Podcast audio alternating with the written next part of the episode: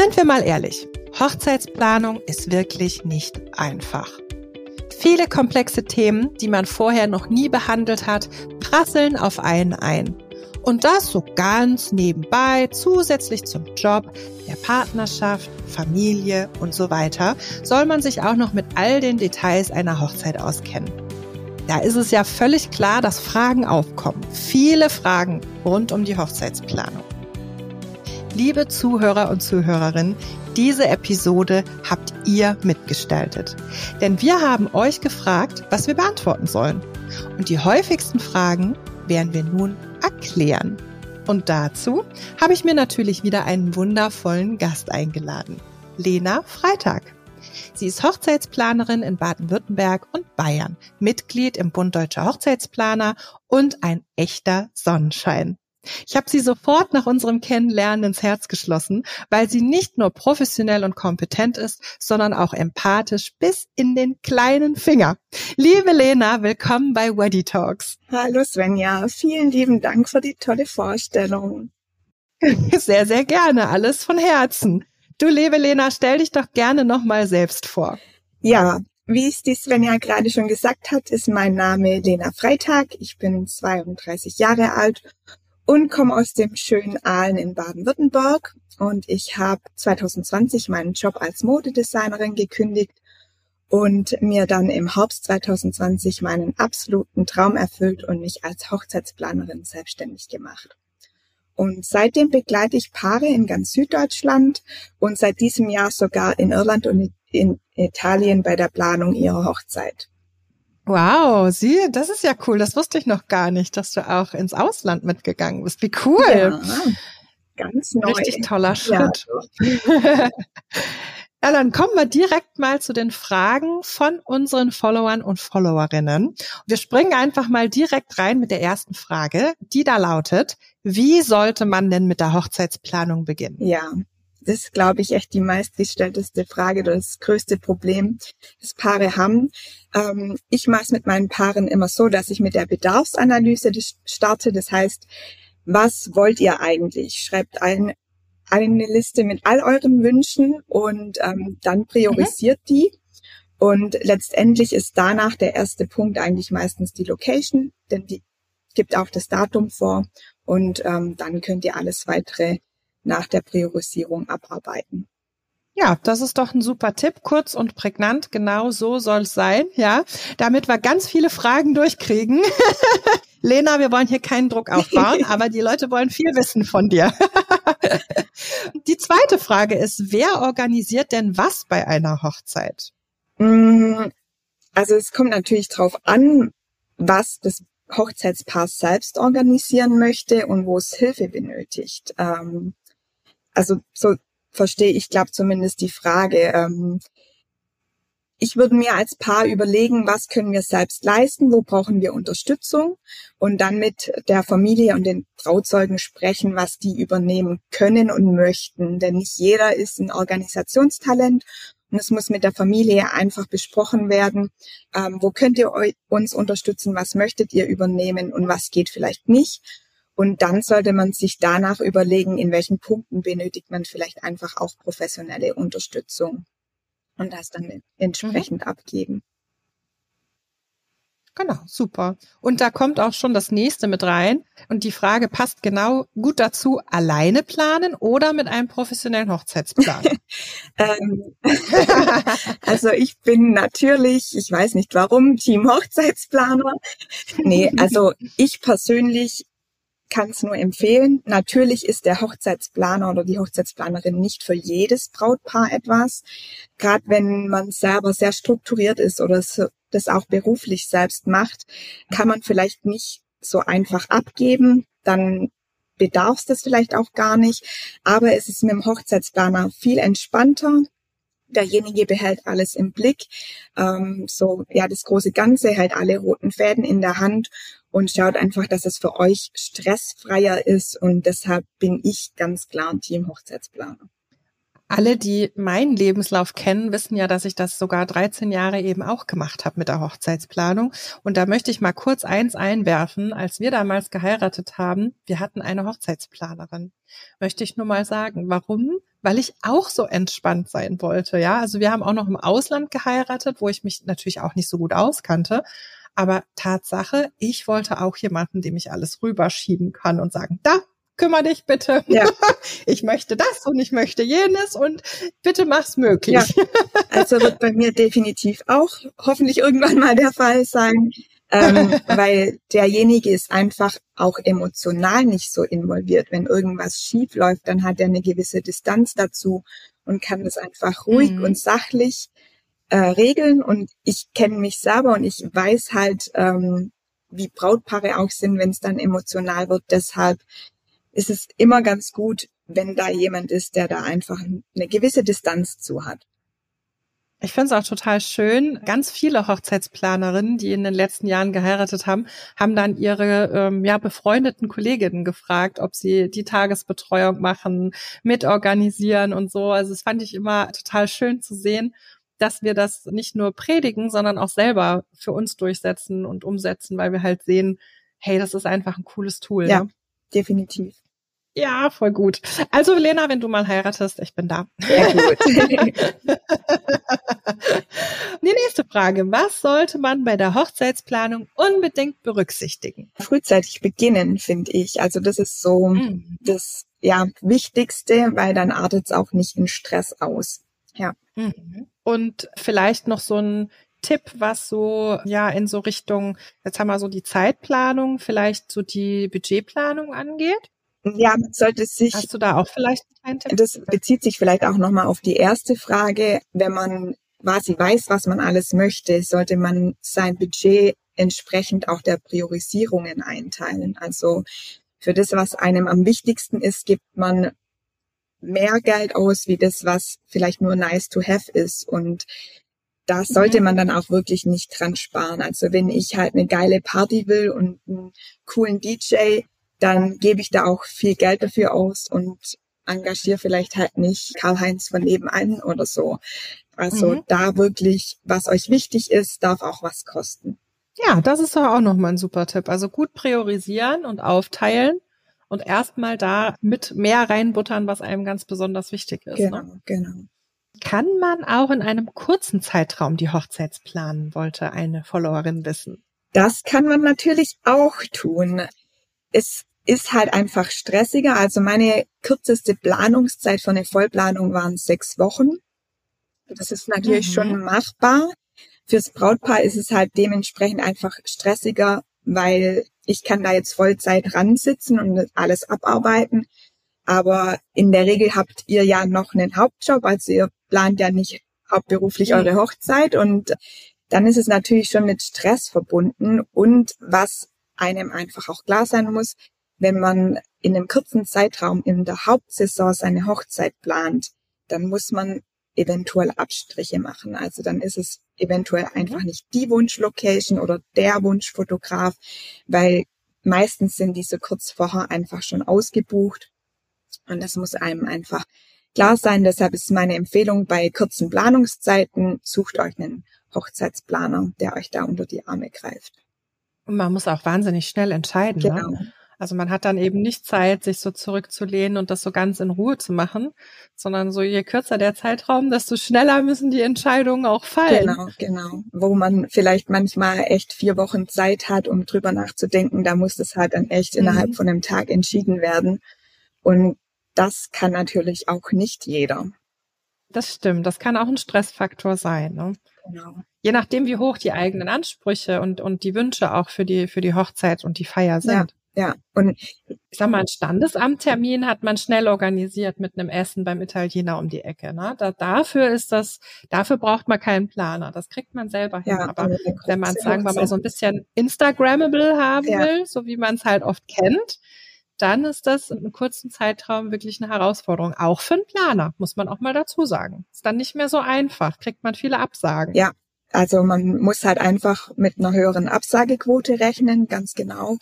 Und ja, also wenn ich jetzt an mich privat denke, privat überdenke ich viele Entscheidungen einfach mehrmals und schlaf sehr oft über Dinge und das ist halt mhm. halt dann in einem kurzen Zeitraum einfach nicht machbar und ähm, da muss man sich drauf einlassen.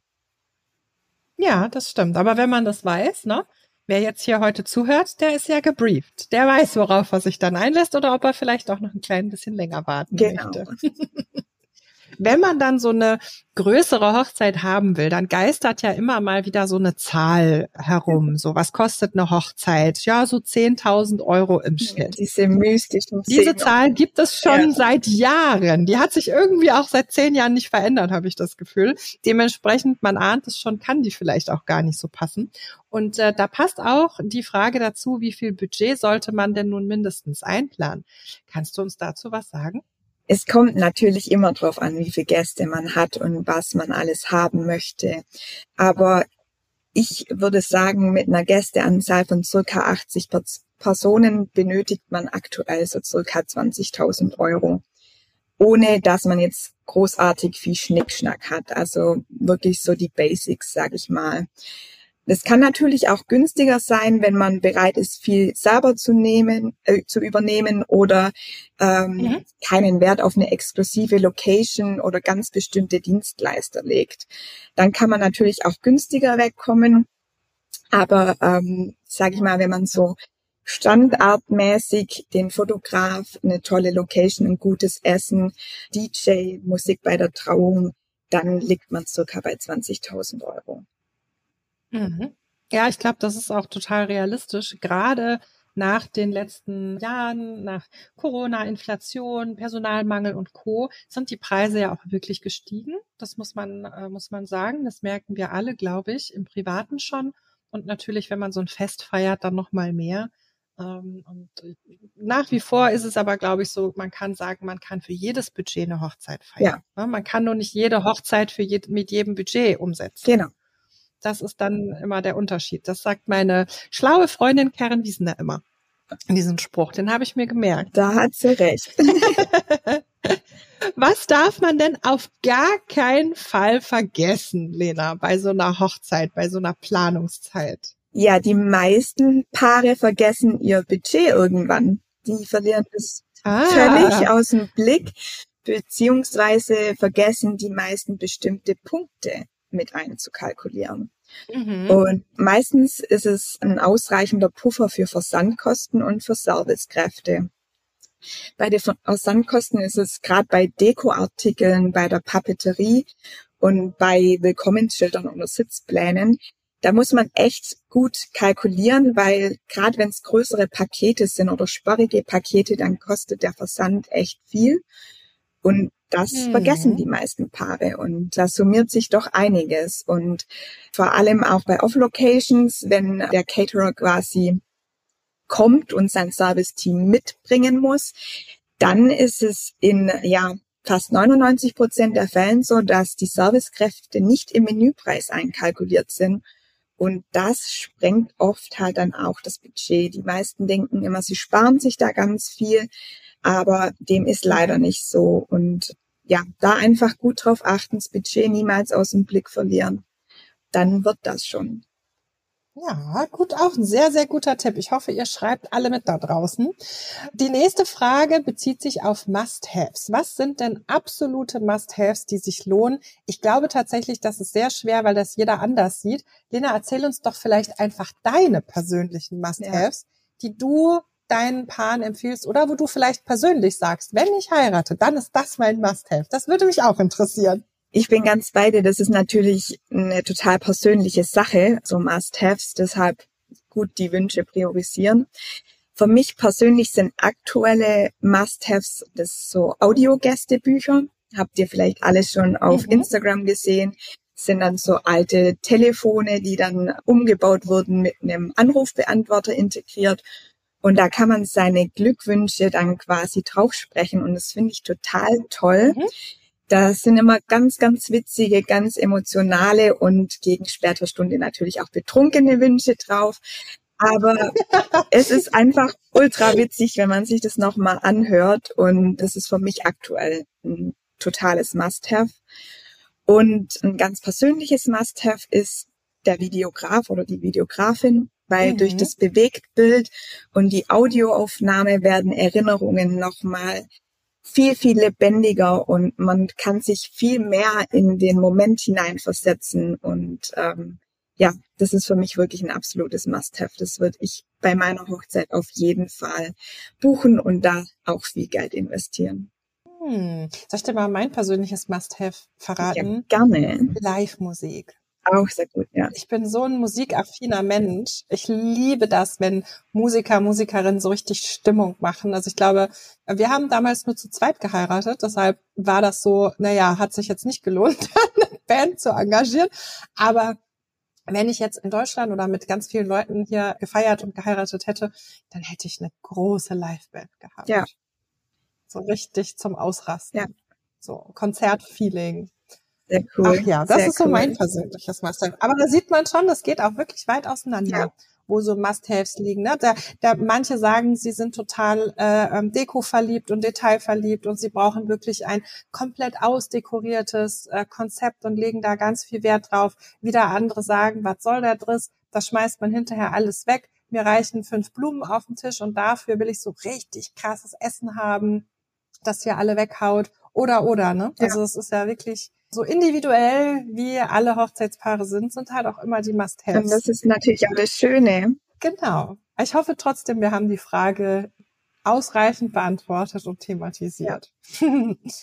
Dann kommen wir direkt zur nächsten. Guck mal, Lena, Schlag auf Schlag machen wir das hier. Wir ziehen das hier richtig durch. Wir haben auch nur noch zwei. Die vorletzte.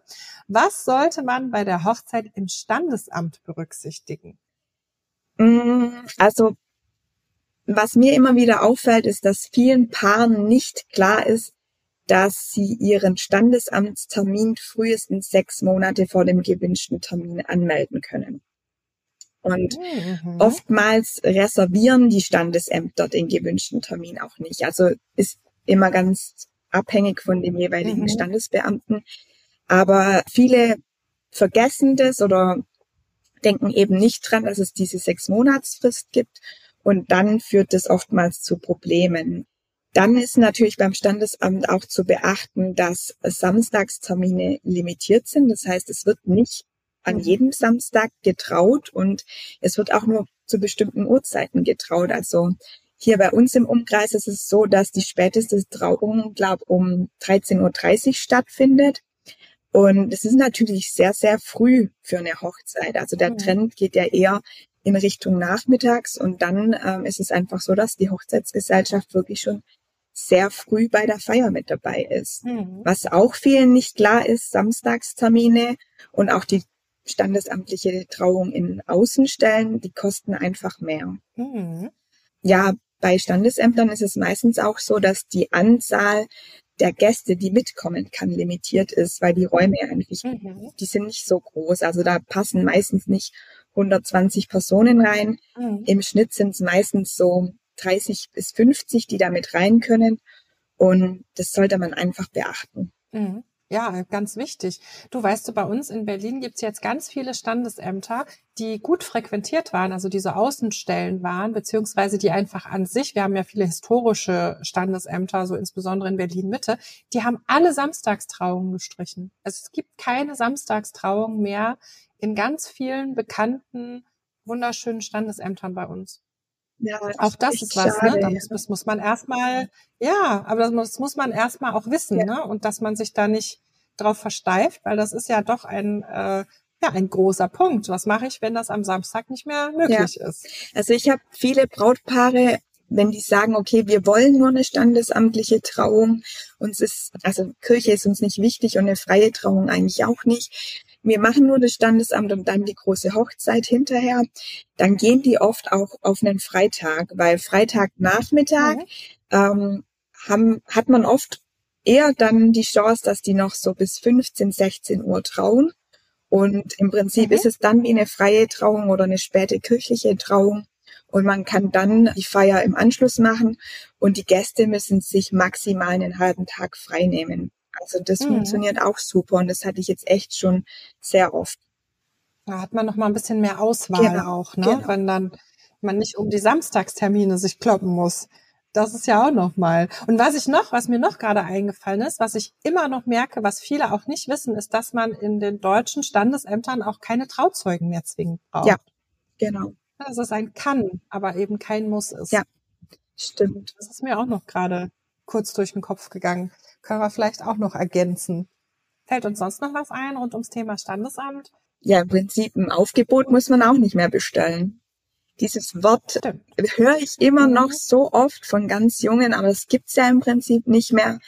Rein theoretisch durch die Digitalisierung, die es auch in manchen Ämtern geben soll, Ich habe gehört, es gäbe Genau.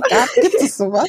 kann man es ja relativ schnell prüfen. Und wenn man die Kopie von der Geburtsurkunde oder aus dem, den Auszug aus dem Geburtenregister dabei hat, dann kann man eigentlich zum Standesamt und auch direkt heiraten, wenn der Standesbeamte flexibel ist. Mhm. Ja, die Unterlagen, das ist natürlich immer unterschiedlich, je nach Gegebenheiten, wo man äh, geboren wurde, in welchem Land, ob man schon mal verheiratet war Genau, und so ja. weiter und so fort. Das ist natürlich sehr äh, individuell, das würde jetzt zu weit führen. Aber ansonsten glaube ich, haben wir das Wichtigste, Ja, ne? ich glaube Würde auch. mir jetzt auch nicht mehr mehr einfallen. Super. Wir hoffen, auch deine Frage ist beantwortet, meine Liebe da draußen. Und leider, leider schon die letzte Frage, aber ich glaube auch mit die kniffligste. So, ich lese sie dir jetzt einfach mal vor und ich bin gespannt, was du dazu sagst. Was kostet eine günstige Hochzeit? So, jetzt und jetzt kommst du. Also, das lässt sich pauschal so natürlich nicht beantworten. Ich glaube, das ist das Gleiche, wie wenn man fragt, was kostet ein Auto. Da geht Mhm. von bis natürlich alles. Ich glaube, die Frage ist eher, oder es kommt eher darauf an, was ihr als Paar haben möchtet, wie viele Gäste ihr habt und wie viel ihr dann letztendlich auch selbst leisten könnt. Ich sag immer, dass es grundsätzlich für jedes Hochzeitsbudget ähm, die richtigen Dienstleister gibt und die richtige Location. Man muss sich nur bewusst machen, wenn man an der Hochzeit sparen möchte, wird es vielleicht nicht gerade die Pinterest-Hochzeit, aber das ist Mhm. auch nicht zwingend notwendig, sondern ihr solltet euch damit wohlfühlen und euch in der Feier selber wiedererkennen. Und das ist das Aller, Allerwichtigste. Und dann kann man auch mit einem kleinen Budget eine schöne Hochzeit feiern. Aber pauschal einen Betrag zu nennen, ist schwierig. Also die günstigste Hochzeit, die ich kenne, ist, man geht zum Standesamt, hat die Standesamtgebühr, kauft sich vielleicht, sagen wir mal, relativ günstige ähm, Outfits. Ähm, ich nenne es mal von der Stange, es ist aber überhaupt nicht böse gemeint.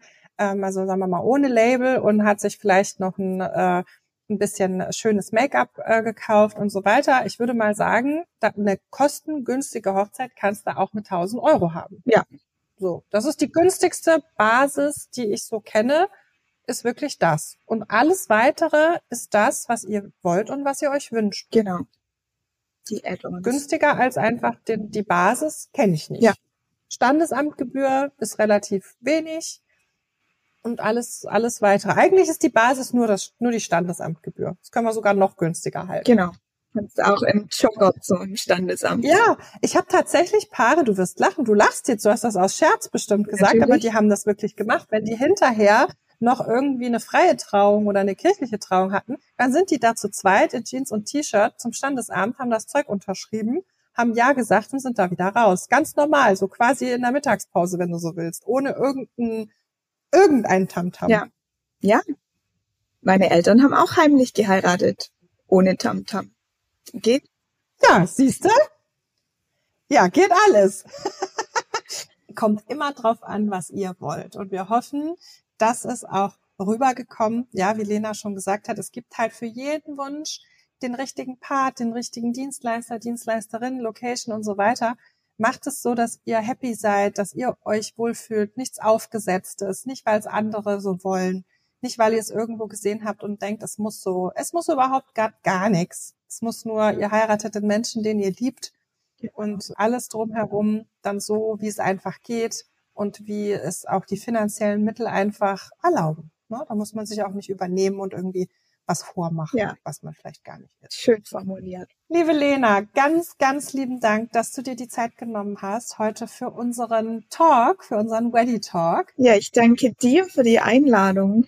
So viele tolle Fragen beantwortet hast, die reingekommen sind. Dankeschön. Ich wünsche dir eine ganz tolle Saison, die bevorsteht und hoffentlich viele, viele tolle Hochzeitspaare. Dankeschön. Und euch da draußen wünsche ich einen wundervollen Tag. Wenn auch ihr Fragen habt, die wir mal im Ready Talk beantworten sollen, dann schreibt uns einfach. Wir sammeln sehr gerne wieder und ähm, dann hören wir uns in unserer nächsten Episode. Macht's gut zusammen. Tschüss. Tschüss.